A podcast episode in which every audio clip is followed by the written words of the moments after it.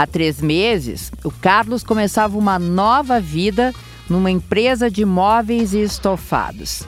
Estava, enfim, em liberdade, depois de ficar cerca de sete meses cumprindo pena no complexo prisional de Canoas.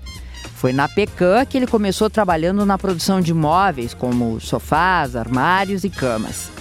Todo dia ele se apresentava no galpão da empresa, que fica dentro do presídio, para exercer a profissão que sonhava seguir quando saísse de lá. E sim, ele foi contratado para continuar fazendo o serviço fora da penitenciária. Além do emprego, ele achou a saída também para ficar bem longe do crime. A chance do recomeço veio do Adriano, dono da empresa. Da mesma forma que o Carlos, ele também é um egresso do sistema penal e justamente por isso decidiu apostar no trabalho prisional.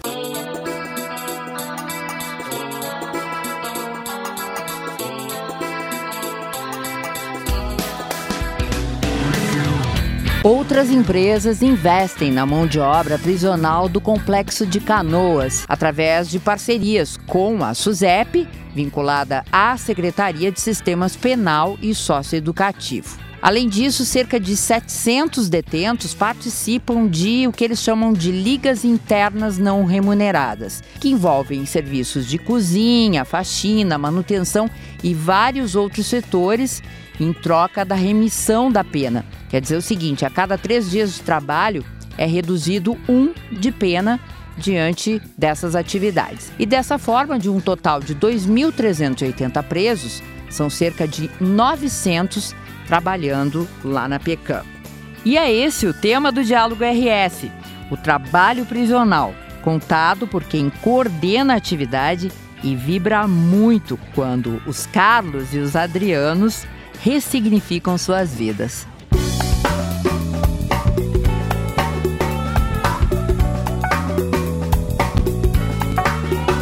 Eu sou Fernanda Dias, sou TSP assistente social. Atualmente estou à frente da divisão de trabalho prisional do Departamento de Tratamento Penal da SUSEP. Eu sou Yerria Kader, eu sou coordenador do trabalho prisional no Complexo de Canoas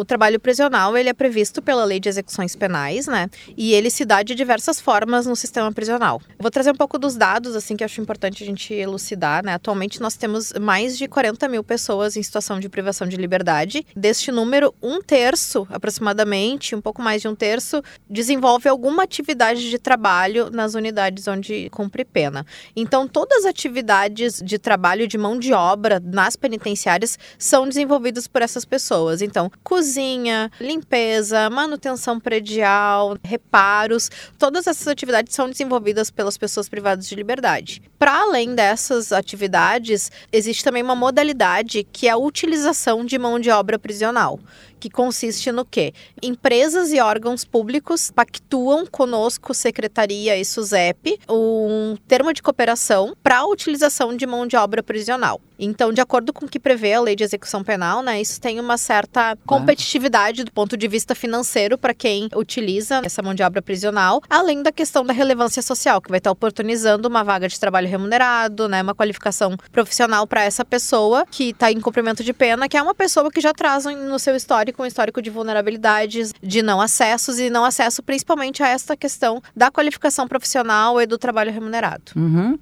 E Acertei? Isso. tu tá baseado na Pecan, né? Isso. Canoas. Eu queria que tu falasse da tua experiência, né? Porque tu coordena esse projeto Isso. lá. Eu faço e... a execução lá no, Exatamente. lá no complexo de Canoas. Como é que, porque na verdade a Pecan, ela é um modelo para esse tipo Sim. de trabalho, uhum. né? No, no estado do Rio Grande do Sul, hoje a Pecan é a referência de regime fechado e trabalho prisional que a gente tem. Uhum. A gente tem aproximadamente uns 220 apenados trabalhando de forma remunerada. Os presos em Tudo si. Tudo isso é. Isso. São sabia. 14 empresas instaladas lá dentro Olha já. só. A, a, nossa maior dificuldade hoje de seguir expandindo isso é espaço. Porque como espaço físico. Espaço físico. físico. Porque como a Pecan ela é um pouco mais antiga, ela foi construída em 2017, ela ainda não se pensava tanto no trabalho prisional. Então a gente foi adaptando os espaços que tinham lá dentro para que as empresas pudessem se situar lá. Uhum. Hoje, o trabalho prisional é muito importante para os presos e por dois vieses. Porque eles têm a família deles na rua que necessita do, desse dinheiro que eles vão receber. A LEP estipula de um mínimo de 75% do salário mínimo. Algumas empresas lá já pagam o salário mínimo, mesmo tendo a opção de pagar os 75%. E esse dinheiro ele pode ou ir para a família do preso ou ficar retido numa conta que a gente chama de conta pecúlio, para quando o preso sair, ele ter como recomeçar a vida dele. Uhum. Porque a, a, realidade do sistema prisional é que a pessoa fica lá reclusa dois, três, cinco, dez anos, dependendo do, do delito dela, e ela sai, às vezes ela não tem mais família, ela não tem dinheiro, ela não tem absolutamente nada. Então o que, que essa pessoa vai fazer? Ou ela vai morar na rua, ou ela vai assaltar, ah, ela vai voltar para o crime. Ela vai é voltar para o crime. Acaba, acaba que ela acaba ou ela fica devendo favor para uma facção e acaba sendo obrigada. Não, não tem muita escolha. Com o trabalho prisional, tu começa a mudar isso. Tu uhum. dá uma oportunidade. Teve presos lá que saíram com 20, 25, 30 mil reais e começaram a vida deles de novo e a gente já não viu eles mais lá dentro. Acaba quebrando esse ciclo de uhum. sai, volta, sai. Se tu pegar alguns presos do sistema prisional, tu vai ver que eles estão indo e voltando na cadeia desde os anos 90. Uhum. E vai, e volta, uhum. e vai, e volta. É a falácia de que, eu já consigo entender como falácia, olha como eu já evolui, de que uhum. é a contenção, ou seja, que isolar esse indivíduo da sociedade é o é basicamente o que a sociedade entende como o melhor, né? uhum. né? Mas nós não temos pena de morte nesse uhum. país. Então, Isso. as pessoas vão sair. Essas né? pessoas vão sair. E aí, que tipo de pessoa que esta sociedade uhum. quer de volta? Exatamente. Isso. É essa pessoa que vai e volta, como o Eria falou aqui, uhum. né? E Ou nesse intervalo pessoa... de vai e volta, ela cometeu um crime né? Exatamente. Sim. A pessoa cometeu um crime, óbvio. Uhum. Agora, ela vai voltar. Né? Ela então, vai voltar. Isso é muito importante que a gente comece a entender na sociedade. E ela tá tem melhorando, uma é pena é de bem... privação de liberdade. Tu tem que Exatamente. atender os, as outras necessidades Sim, da pessoa. Os outros direitos permanecem. Os outros direitos né? permanecem. Questão de humana, de uhum, fato, né? De uhum. fato.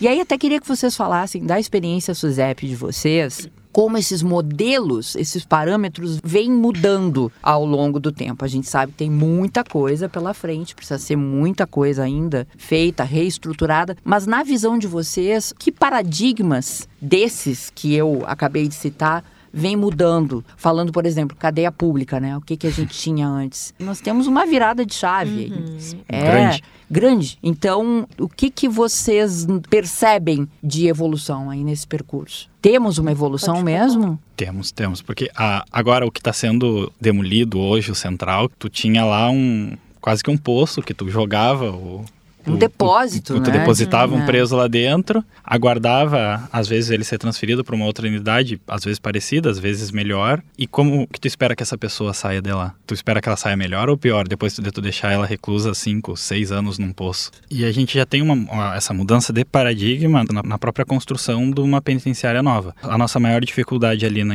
no complexo de Canoas é o espaço. Nas novas penitenciárias, por exemplo, a penitenciária estadual de Canoas 2, que está sendo construída ainda, o espaço para trabalho prisional ele já vem junto. Previsto. Ele já está previsto. Encharqueadas. Eu falei, eu falei o quê? Canoas. É Canoas? Ah, desculpa. Sim, é Canoas, que é a casa é. dele, é. claro. A né? penitenciária estadual de Charqueadas, 2, uhum. ela já tem esse espaço previsto. Ela toda todo o módulo toda de vivência, toda a né? galeria onde os presos vão ficar, ela já tem um espaço voltado para o trabalho prisional ser desenvolvido. Uhum. O acesso da empresa também àquele espaço ali, então é toda planejada justamente para o trabalho. Pois é, a questão modular, tem uma série de coisas aí Sim. de projeto, né, que interferem diretamente, mas o que a gente vê do antes e do depois eram grandes depósitos de estruturas nada adequadas que foram mantidas do jeito que dava uhum. ao longo do tempo, uhum. dos anos, elas foram se deteriorando e cada vez mais gente, recebendo cada vez mais gente, colapsou. Uhum. Esse que é o, o fato é essa, é isso, né? Colapsou.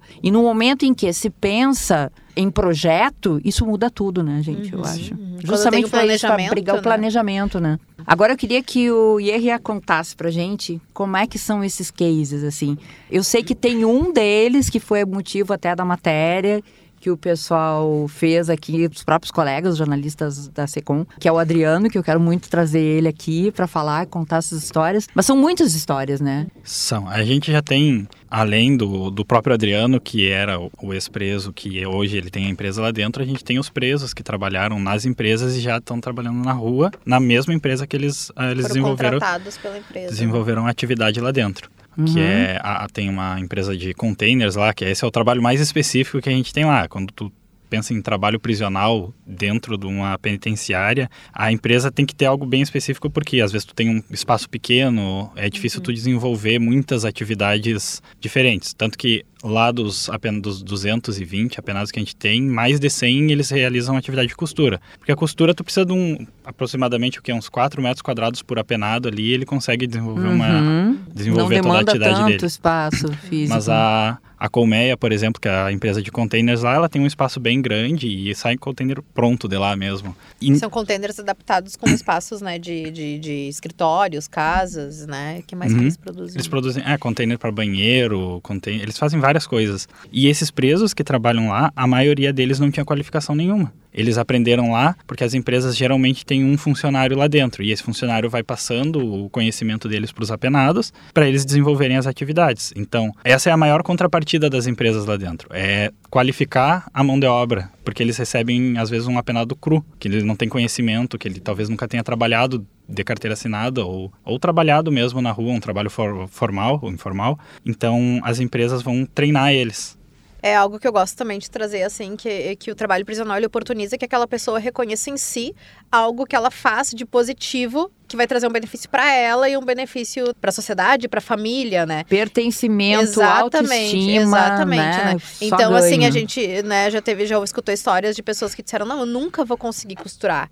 Eu não sei nem a diferença de uma agulha para uma tesoura, assim, sabe? Não vou conseguir, não vou conseguir. E aí tem um investimento daquela empresa que oferece um treinamento, que tem, né, um funcionário que tá ali dedicado. E a gente já escutou, eu escutei mesmo uma história lá no Complexo de Canoas de uma empresa, que eles tinham um, um determinado produto, que era um produto que era muito difícil de costurar, que era um produto grosso, que tinha uma quebra, alta quebra de agulha, porque tinha uma dificuldade. Na empresa eles não estavam nem fabricando, porque não tinha, os funcionários não conseguiam. E aí lá na penitenciária um apenado desenvolveu uma certa habilidade com aquilo ali e começou a passar para outros e eles retornaram o produto na grade de, né, de, de produção deles ali dentro da penitenciária. Nossa, então, essa história assim, é maravilhosa. é, né? é muito legal da gente ver, porque esses containers da Colmeia, como o Ierria estava trazendo, né? Eles chegam todos desmontados. E também tem uma outra questão também que eu acho bastante importante, que é a mudança de perspectiva perante a família. Quando a pessoa tá presa, ela vai presa, ela acaba sendo um ônus para aquela família. Por quê? Primeiro porque tem a questão financeira, que ele passa a não contribuir mais financeiramente, independente de como vinha sendo essa contribuição anterior, se era lista ou não. E ela passa a ser um ônus. Por quê? Porque a família precisa visitar, precisa levar os mantimentos. E a partir do momento que a pessoa trabalha, ele muda de perspectiva. É ele que consegue oferecer alguma coisa para essa família. Uhum. E Erria, como é que eles recebem essa perspectiva? E também, que a gente tem que saudar aqui, é, é a participação dessas empresas, né? Sim. Ah, exato. Isso é Sim. incrível. Uhum. Antes de falar disso, só voltando um pouquinho para costura ali, nenhum, eu não Exato. tenho nenhum, praticamente nenhum dos presos que trabalham hoje lá que chegaram assim, eu sei costurar. Aham. Não sabem. Não, Não, é uma prática, né? Não é uma prática. É, Já é uma habilidade rara hoje, tanto masculina quanto feminina, de pessoas que Exato. costurem. Exato. E em homens, então, é quase que ninguém. É. E todos eles desenvolveram essa habilidade lá dentro. E, e isso Isso que eu é. ia te perguntar, não ficaram assim, não tem um- uma coisa tipo, ah, eu não vou costurar, não sei. Não, não, não. Como é que eles recebem Eles- a ideia? Quando eles me. eu- Não só aí nessa atividade, em todas, né? Como é que eles recebem a ideia do trabalho? é muito pedido. Porque assim, hoje a gente tem uma fila de espera quase de presos que querem trabalhar. Se um preso me enxerga lá dentro, eu tô passando, indo fazer alguma coisa. Ah, com licença, com licença. Ah, eu queria deixar meu nome para lista de trabalho. Qualquer trabalho eu quero. Eles geralmente eles me dizem assim, qualquer trabalho. Pode ser na marcenaria, pode ser nos containers, pode ser na costura. É uma sintonia fina mesmo, né? É, uma é coisa... um, é um trabalho bem É, delicado, assim. Exato. Mas a maioria se adapta muito bem. Que comprova isso que tu tá falando, que é a vontade Uhum. que eles têm. Sim, não, É, eles têm, eles têm muita né? vontade. Se eles não costurassem muito bem, a empresa não estaria lá porque não seria rentável para elas. Claro, claro, é o business, né? E são, Agora, e são produtos muito bonitos, assim, são uniformes, assim. Então é são camisas, né, com lapela, com cheias de bolsa, são coisas complexas, não é uma costura super O- simples assim, o avental né? da Panvel. Ele É. sai lá de dentro. Sério? Sim. Pois é, eu ia te Tem dizer exemplos práticos, assim, Sim. enfáticos, né? Legal isso, Eles cara. fazem lá dentro e eu não sei se são, provavelmente não são todos, né? Porque eles têm uma, uma unidade de produção lá. Mas a gente vê saindo prontinho, assim, o avental, com golinha, escrito Panvel, Uhum. bem bonitinho. Tem uma outra coisa que eu achei super bacana também, os troféus que vão ser Ah, produzidos, sim, sim. aham. que é mais artístico, Uhum. artesanal, Não, esse ano né? foi mais difícil ainda, né? Porque ano passado eles pediram o troféu em madeira. Vamos e- dizer qual é o troféu também, que a gente não tá falando aqui, que nós estamos falando entre nós aqui, parece que as pessoas estão ouvindo, estão sabendo, né? Que troféu que eles vão produzir? Tá, eles estão produzindo é para uma premiação da, da Secretaria do Meio Ambiente. Uhum. Agora o nome me Da fugiu, FEPAM, assim. FEPAM, é. isso. É o prêmio, é o prêmio de jornalismo da FEPAM, Isso. que é um prêmio super tradicional. Então, ano passado eles deram uma missão para os presos que era um troféu de madeira e a, a gravação feita na madeira. Esse ano eles resolveram dificultar um pouquinho mais. Sofisticar um pouquinho mais o processo. Então, o, o troféu é para ele é para ser feito de lixo eletrônico, descarte de lixo eletrônico. Como a gente tem lá no complexo uma empresa que recolhe o lixo eletrônico do estado inteiro, Isso faz parte do programa Sustentare.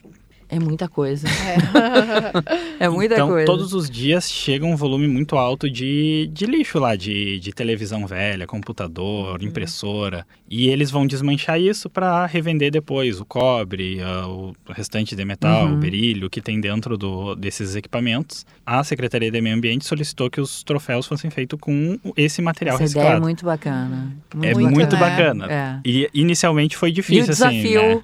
Porque a gente tem os, a gente tem os nossos os presos que fazem, que desenvolvem um artesanato lá dentro. Mas ninguém, nenhum preso fazia artesanato com lixo eletrônico. Até porque isso não, normalmente não chega no lugar que ele trabalha. A gente sai de madeira, to- todo tipo de Biscuit, material de ma- né? madeira, biscuit, até retalho de costura que acaba sobrando das empresas, elas doam para dentro da unidade para que os presos que fazem o artesanato façam Possam essas coisas. usar, E uhum. essas coi- esses itens que eles fazem vão ir para a família deles para revender na rua. Aí passaram essa missão diferente para eles. Bom, de começo eles eles estranharam e aí eu falei para eles, vamos fazer assim, ó, tenta fazer uns três ou quatro protótipos para que eu leve lá na Secretaria de Meio Ambiente e apresentar. Como é que vocês se sentem é, vendo o resultado disso? Pergunta parece óbvia, mas não é. Porque a gente sabe o quanto, o quanto vocês, o quanto os servidores né, da SUSEP, da Secretaria, são servidores de carreira, são pessoas técnicas que já enfrentaram e continuam enfrentando muitas dificuldades para exercer seus trabalhos, né? Claro que há uma melhoria, a gente percebe, isso é fato. Mas como é que vocês se sentem quando vocês veem esses resultados aparecerem? Eu me sinto extremamente gratificada, assim, né? Porque é algo que eu acredito muito e eu fico muito, né, muito grata, muito satisfeita de saber que a gente faz parte de um processo, né? São muitas mãos trabalhando e a pessoa tá saindo e sabe que aquela pessoa vai ter toda uma chance, né, uma oportunidade diferente do que se ela não tivesse acessado o trabalho. Então é muito gratificante pra gente, assim. E a gente não para de ter ideias de melhorar, melhorar, melhorar e de fazer mais e mais, mais. E é muito legal, assim, é muito motivante. É muito bom mesmo, porque eu sou agente penitenciário. Então, a- aquela ideia de que eu passei antes, de que o preso sai pra rua e volta, era uma coisa que eu via na prática. O, o complexo de Canoas, ele inicialmente ele não tinha esse trabalho prisional sendo desenvolvido. Então, muitas vezes tu via o preso que estava ali, que tu mesmo dava liberdade para ele e um mês, dois meses depois tu acabava vendo ele de novo ali. Hoje a gente vê o preso que saiu trabalhando ali. Então é, é, é gratificante. Sim. Ele volta, mas de outro jeito, Ele né? volta Um de jeito outro muito jeito melhor. Ou seja, não é, não é uma utopia Não. essa Não. coisa Não é, de é bem possível. Tem reinserção. É possível. Tem muito resultados. possível.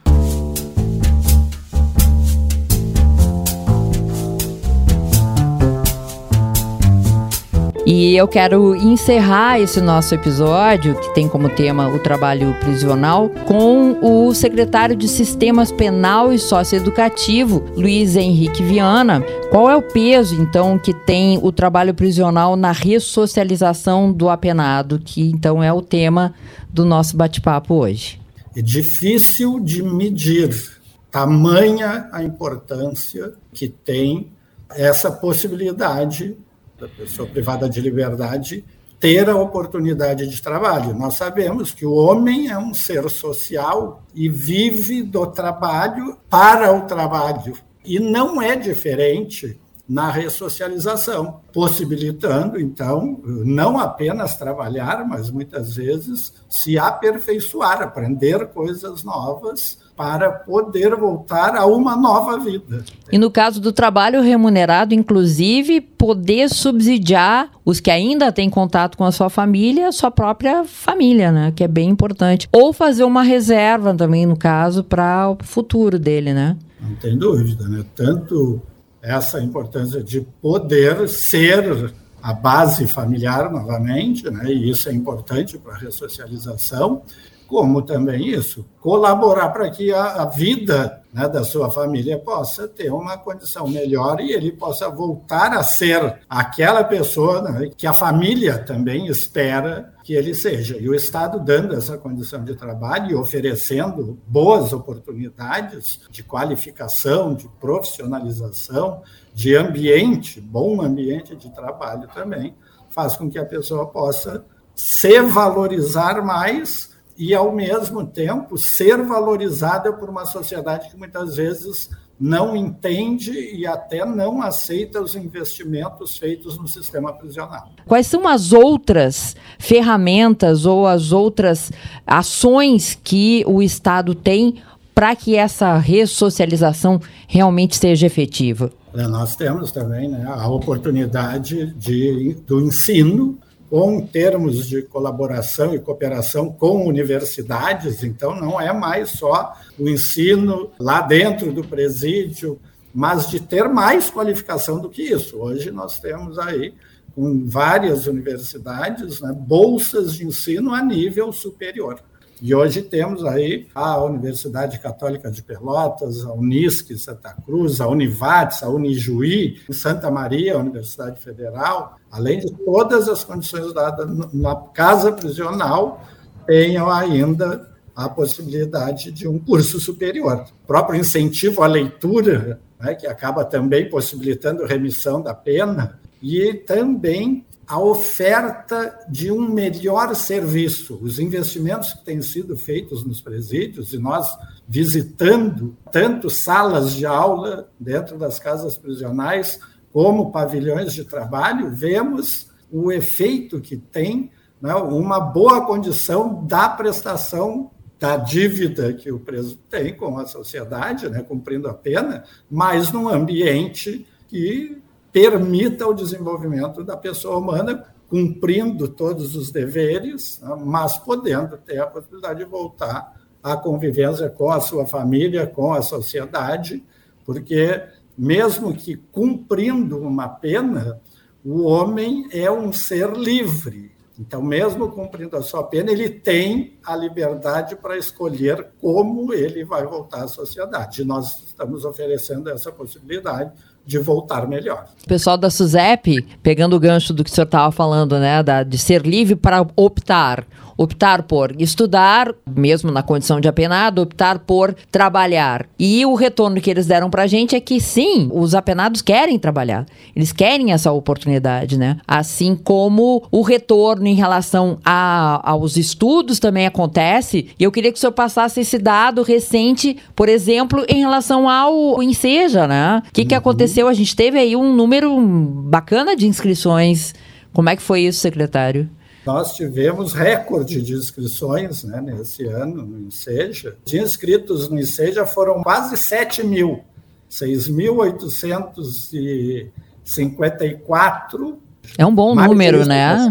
É mais um fator. Ter uma escola com ar-condicionado, com as cadeiras, livros, toda a condição, equipamentos né, de computador, enfim, que dê uma condição melhor de ensino. E hoje, além dessas novas casas prisionais que estão aí prontas para serem entregues, nós estamos trabalhando mais ainda, olhando mais à frente, porque com um departamento de engenharia hoje e arquitetura na secretaria, com técnicos da melhor qualidade, engenheiros civis, engenheiros elétricos, ambientais, arquitetos, enfim, né, nós estamos criando um modelo de presídio para o estado do Rio Grande do Sul que dá ainda uma melhor condição e, ao mesmo tempo, a garantia da segurança de que as pessoas que devam cumprir a pena têm um lugar capaz de nos manter, né, sociedade segura, e a eles de que tenham uma condição de um bom cumprimento de pena para que possam voltar à vida né, depois de cumprir a pena. E para isso, temos já também um escritório social né, para que o egresso, então, possa também ser recebido e, ao mesmo tempo, as suas famílias,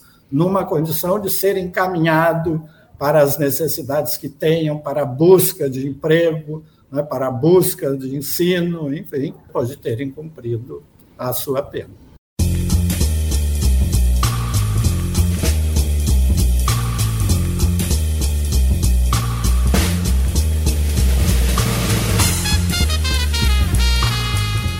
E por hoje é só, pessoal. Eu sou Nara Sarmento e o Diálogo RS fica por aqui. Este e outros episódios estão disponíveis no YouTube do Governo do Estado e nas plataformas da Rádio Web e Spotify. Grande abraço a todos!